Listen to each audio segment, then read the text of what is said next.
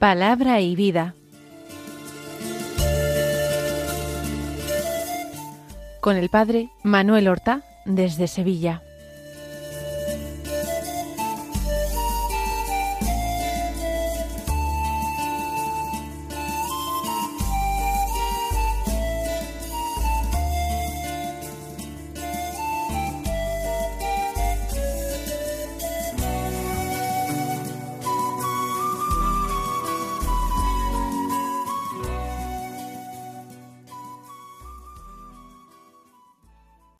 En el nombre del Padre y del Hijo y del Espíritu Santo. Amén. Alabados sean Jesús y María. Muy buenos días, queridos amigos, oyentes de Radio María y seguidores del programa Palabra y Vida. Hoy es el jueves de la primera semana del tiempo ordinario, un jueves que es once de enero. Continuamos escuchando el Evangelio de San Marcos, el capítulo primero del que hoy tomamos los versículos cuarenta al cuarenta y cinco que dicen así.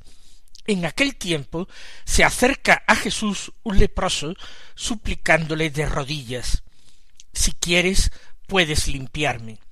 Compadecido, extendió la mano y lo tocó diciendo Quiero, queda limpio. La lepra se le quitó inmediatamente y quedó limpio. Él lo despidió, encargándole severamente no se lo digas a nadie, pero para que conste, ve a presentarte al sacerdote y ofrece por tu purificación lo que mandó Moisés, para que le sirva de testimonio. Pero cuando se fue empezó a pregonar bien alto y a divulgar el hecho, de modo que Jesús ya no podía entrar abiertamente en ningún pueblo, se quedaba fuera, en lugares solitarios, y aun así acudían a él de todas partes. La primera parte del texto que acabamos de escuchar contiene el encuentro entre Jesús y aquel pobre enfermo, aquel leproso. En más de una ocasión ya hemos dicho que la lepra en la mentalidad del hebreo de aquel tiempo era mucho más que una enfermedad. Su carácter incurable, los trastornos, lesiones que provocaba en la persona, en su sistema nervioso, en sus miembros, la hacían una enfermedad terrible, una verdadera maldición, que hacía que el hombre que la padecía quedara absolutamente fuera de la sociedad humana, de la relación con sus semejantes. Tenía que vivir fuera de la ciudad y tenía que advertir de su presencia si se acercaba a él cualquier otro ser humano sano. Había que decir impuro, impuro, impuro. De esta manera, eh, la lepra era considerada una auténtica maldición que se debía seguramente a los pecados de la persona o a los pecados de sus antepasados que recaían en las sucesivas generaciones. El leproso que se acerca a Jesús no dice impuro, impuro, sino que le dice si tú quieres puedes limpiarme. Soy impuro, pero si tú lo deseas, yo seré puro. No confía en ningún tipo de curación, más que en la voluntad de Jesús. Él piensa que esa voluntad de Jesús es una voluntad sin límites, omnímoda, una voluntad que puede convertirle a él en un hombre nuevo, en un hombre de verdad, diríamos, en un hombre social. Si quieres, puedes limpiarme. Y acompaña esta súplica con su postura, estando de rodillas. Si se dan cuenta, no hay una petición exacta, concreta. Él no ha dicho cúrame. Sería un atrevimiento, ¿cómo puede un hombre curar a otro su lepra? Solamente ha dicho que él cree que Jesús es capaz de hacerlo. Y eso sólo podría hacerlo Dios. Aquel hombre está confesando que Jesús es alguien muy importante, alguien muy cercano a Dios, que ostenta el poder de purificación y de curación de Dios mismo. De alguna manera pone todo en manos de Jesús. A él le corresponde decidir qué es lo que debe hacer. Hay algo muy hermoso, y es que este hombre confía, sin decirlo, en el corazón compasivo y misericordioso de Jesús. Él está seguro que su profundísima desgracia, que su humillación, que su pobreza, no dejará indiferente al Señor. Sería imposible que el Señor pasara de largo ante semejante ruina humana sin conmoverse. Si quieres, puedes limpiarme. Como nosotros diríamos hoy, la pelota queda en el tejado de Jesús. Porque si Jesús no hace nada, es que no quiere limpiarle. Pero ¿es esto compatible con su corazón misericordioso, compasivo? Dice el evangelista San Marcos que Jesús sintió lástima. Era inevitable que así fuese. Además Jesús lee el interior de esta persona y ha apreciado ya esa fe profundísima que el leproso tiene. Contempla su postración, su eh, suplicar de rodillas. Y por eso Jesús extiende la mano y lo toca. Tocar a un leproso era, si no contagiarse de la enfermedad, sí contagiarse de la impureza ritual de la que estaba investido el leproso. Así como tocar un cadáver hacía a la persona impura, tocar a un leproso lo hacía impuro. Insisto que no se trata sólo del contagio de la enfermedad, sino de una impureza legal o ritual. Jesús podía curar al leproso a distancia, pero él no lo hace así. Él, porque siente lástima, extiende la mano y lo toca.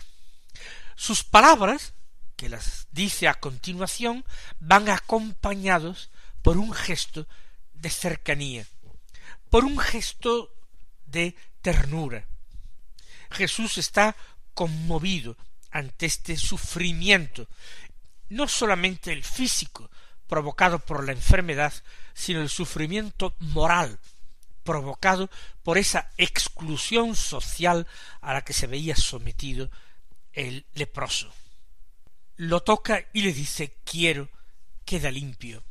Jesús confirma lo que el leproso ya pensaba, que el Señor era compasivo, que era misericordioso, como el mismo Dios, de quien la Escritura decía que su misericordia era eterna.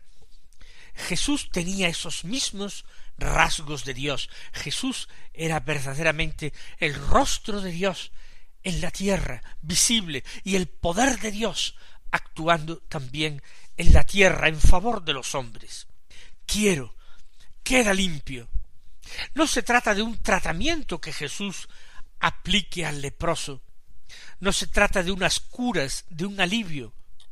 Se va a producir una inmediata e irreversible curación. Van a desaparecer todos esos eh, elementos dañados del cuerpo del leproso. Todo va a ser restaurado. Es algo verdaderamente milagroso y sorprendente. Marcos dice que la lepra se le quitó inmediatamente. ¿Cómo era esto posible de constatar? Evidentemente no por la desaparición de los elementos que provocaban la enfermedad, sino porque la ruina que en el ser humano provocaba esa enfermedad, los signos visibles, los síntomas, han desaparecido por completo, quedó limpio. El milagro era espectacular, era tremendo. Él, Jesús, lo despidió encargándole severamente no se lo digas a nadie. De nuevo encontramos este comportamiento de Jesús que no quiere ser descubierto como Mesías antes de que llegue la hora, antes de que llegue el momento adecuado para que esto sea revelado. Jesús no quiere convertirse en un mero sanador de cuerpos. No quiere un mesianismo hecho de milagros espectaculares que rinden las voluntades y hacen que éstas se sometan a Jesús. Él no quiere eso. Él realiza sus milagros como signos que confirman la fe de quienes se benefician de ellos y, por supuesto, de los espectadores, despiertan la fe de los espectadores. Pero quien no ha visto la escena, quien no ha escuchado las palabras, no conviene que se entere de todos estos milagros que está realizando Jesús, porque podrían sacar una impresión equivocada. Por eso le dice no se lo digas a nadie. El que quiera conocer a Jesús, que venga. No hay dificultad. Que se acerque a Jesús, que le hable, que le trate, que le suplique él mismo también favores, que lo confiese como Señor, pero no de oídas, sino que haga experiencia personal. Si ustedes quieren, esto mismo quizás el Señor nos está pidiendo a nosotros hoy. Nuestro testimonio de Él en medio del mundo, de nuestro mundo, de nuestra cultura, no puede limitarse a hablar del Señor, ni siquiera puede limitarse a dar testimonio del bien que el Señor nos ha hecho personalmente, de los favores que nos ha otorgado, de las curaciones que nos ha concedido. Nuestra tarea, más que esa, es llevar a los hombres a que ellos se encuentren con Jesús y hagan una experiencia personal del Señor. No es lo que tú me digas, sino más bien que yo te tomo de la mano y te llevo al Señor. Lo que hizo Andrés con su hermano Simón, lo llevó hasta Jesús. Lo que hizo Felipe con su amigo Natanael, lo llevó hasta Jesús. Esto es lo importante, y no limitarse a palabras, por hermosas que sean, por positivas que sean. Por eso le dice Jesús, no se lo digas a nadie. No se trata de palabras. Otra cosa es que aquel leproso curado no pudiera llevar a sus amigos hasta Jesús, para que se convencieran ellos mismos, para que comprobaran personalmente quién era Jesús.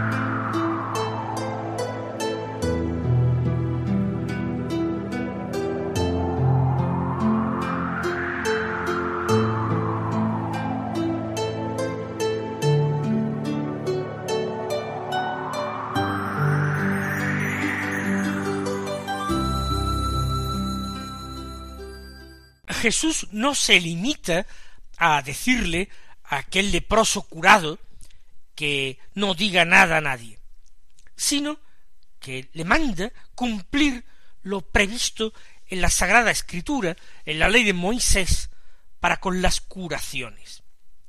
Para que conste, le dice, ve a presentarte al sacerdote y ofrece por tu purificación lo que mandó Moisés. El Señor pide que se respete esa ley de Moisés.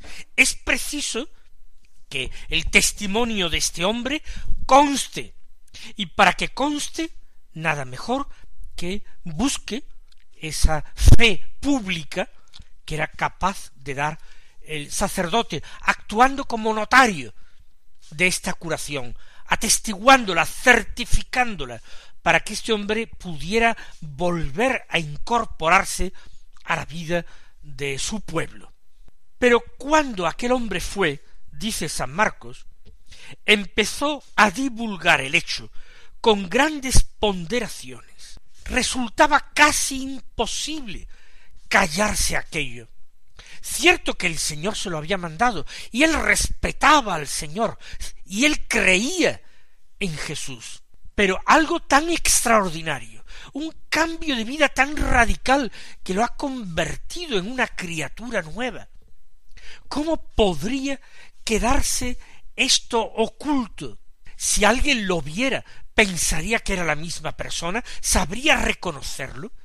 Él tiene que gritar a los cuatro vientos el, gran don, el gran regalo que ha recibido de Dios inevitablemente tiene que decir a través de quién ha recibido semejante gracia extraordinaria. Por tanto, se produce una desobediencia, al menos material, a lo que Jesús le ha mandado. Se puso a divulgar el hecho con grandes ponderaciones. De modo, añade que Jesús ya no podía entrar abiertamente en ningún pueblo, sino que se quedaba fuera en descampado. ¿Y esto por qué? Porque si ya antes eh, Jesús está siendo seguido por mucha gente, si ya la gente habla de él muchísimo y comenta que nadie ha enseñado nunca como este hombre, y se hacen lenguas de la autoridad que emana de su persona, autoridad sobre los demonios, autoridad incluso sobre las enfermedades, sobre la lepra. Pues ahora, después de esto, ¿cómo sería posible que Jesús entrase en una pequeña aldea? Sería una verdadera alteración de la vida de esta comunidad.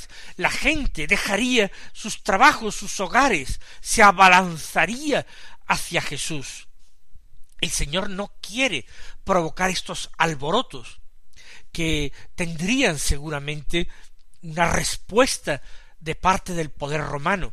La gente se podría entusiasmar fácilmente y declararlo rey y querer que fuese el rey Mesías, según la idea que la gente tenía en la cabeza de cómo o quién tenía que ser el rey Mesías. Y Jesús no quiere esto. Jesús se resiste a esto.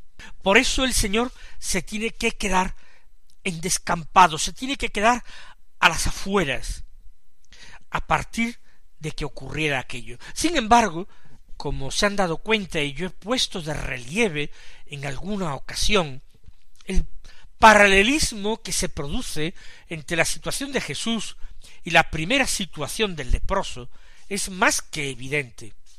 Antes era el leproso, el que no podía entrar en las ciudades. Por ser impuro tenía que quedarse fuera de las poblaciones.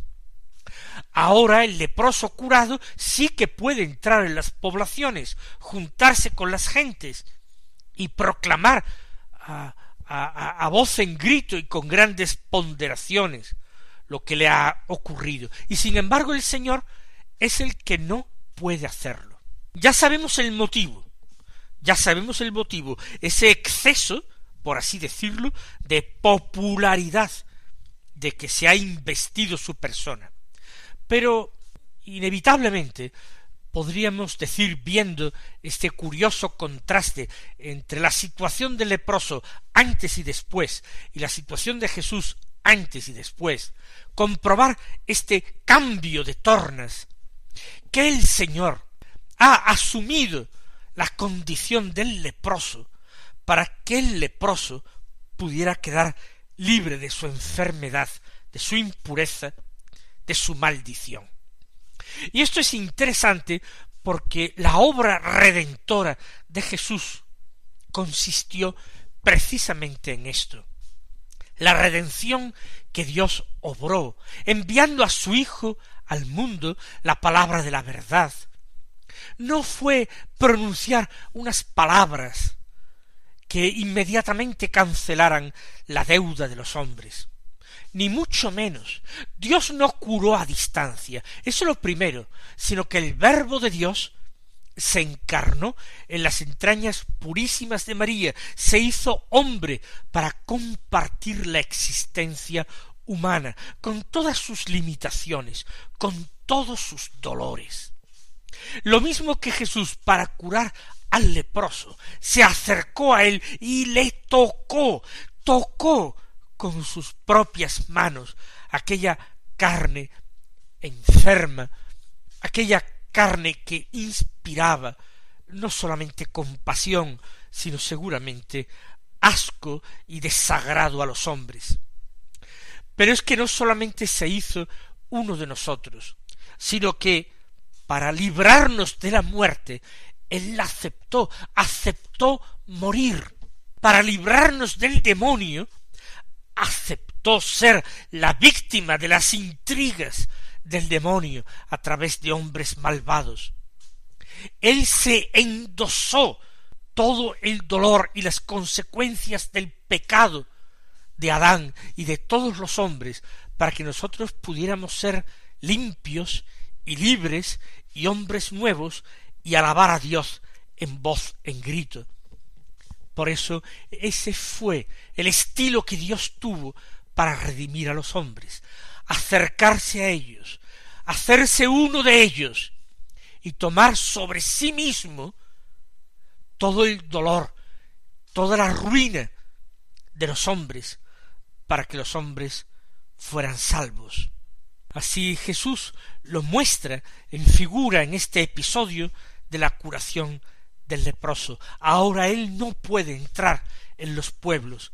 Gracias a eso, el leproso sí que puede. Pero termina Marcos este texto diciendo que aun así acudían a él de todas partes, para encontrarse con este Jesús, el Hijo de Dios, que redime a los hombres de esta manera, quien quiera encontrarle tiene también que salir afuera, tiene que salir a esos límites donde están las consecuencias de la miseria, de la ruina y del dolor de los hombres, para encontrar allí el rostro de Cristo. Mis hermanos, que el Señor os colme de bendiciones y hasta mañana si Dios quiere.